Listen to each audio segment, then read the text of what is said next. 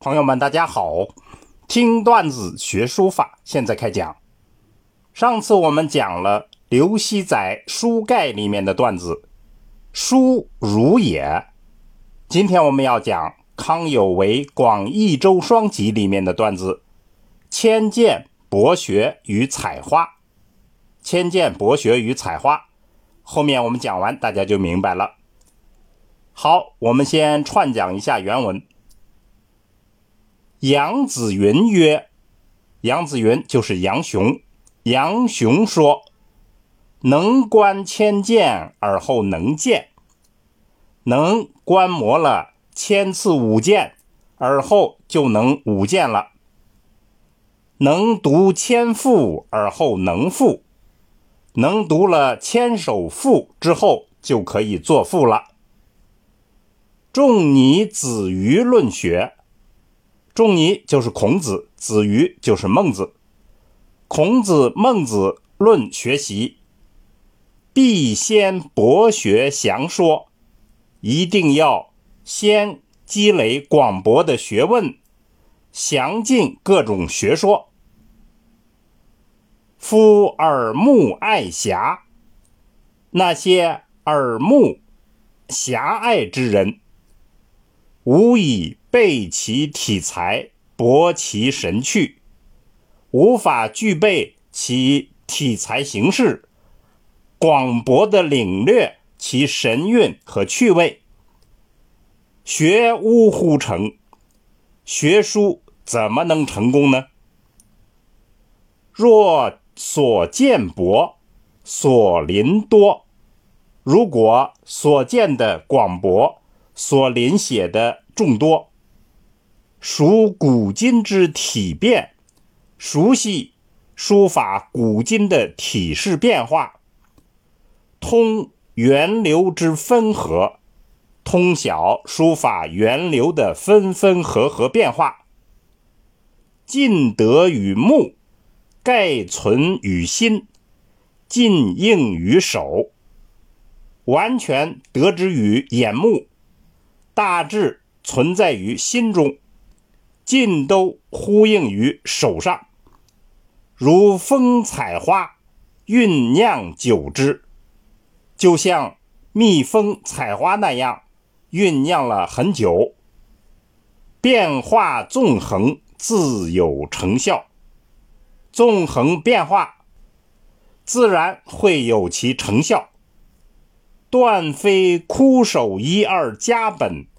兰亭李泉所能知也，绝非那些单单守着一二好的临本《兰亭序》《李泉铭》等的人所能理解的。好，我们整体诵读一下这段原文。杨子云曰：“能观千剑而后能见。”能读千赋而后能复，仲尼、子瑜论学，必先博学详说。夫耳目爱狭，无以备其体裁，博其神趣，学无乎成。若所见博，所临多，属古今之体变，通源流之分合。尽得于目，盖存于心，尽应于手，如风采花，酝酿久之，变化纵横，自有成效。断非枯手一二家本《兰亭》《礼泉》所能知也。好，下来我们做一个解析。康有为。是清朝碑帖大变革的旗手，他的《广义周双集》是号角式的著作，当时社会反响极大。我们这里选了他关于学书的段子，在这里，康有为讲了三个层次的经验来类比学书。先是杨雄的说法：能观千剑而后能见，能读千赋而后能赋。还有大家更熟悉的学诗的说法：“熟读唐诗三百首，不会作诗也会吟。”这些方法通俗的可以概括为就是找感觉。其次，康有为谈到孔子、孟子论学习的经验，必先博学详说。这种方法可以通俗的概括为打基础。最后，康有为把学书比喻为蜂采花，蜜蜂采了千百朵花的蜜糖，酝酿成了蜂蜜。书法也是如此的道理。关于学书的具体环节，康有为这里举了三个层次。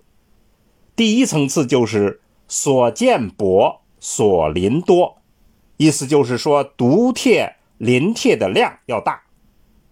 第二个层次是要融会贯通，熟悉古今书法的体式之变化，通晓书法源流的分合历程。第三层次就是要打通眼、心、手三大关节，理顺学习的全过程。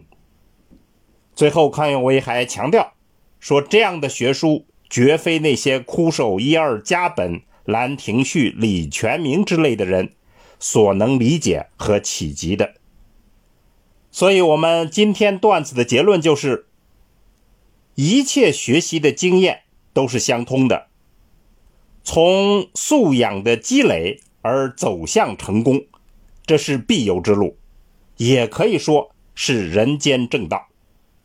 听段子学书法，我们下次再见。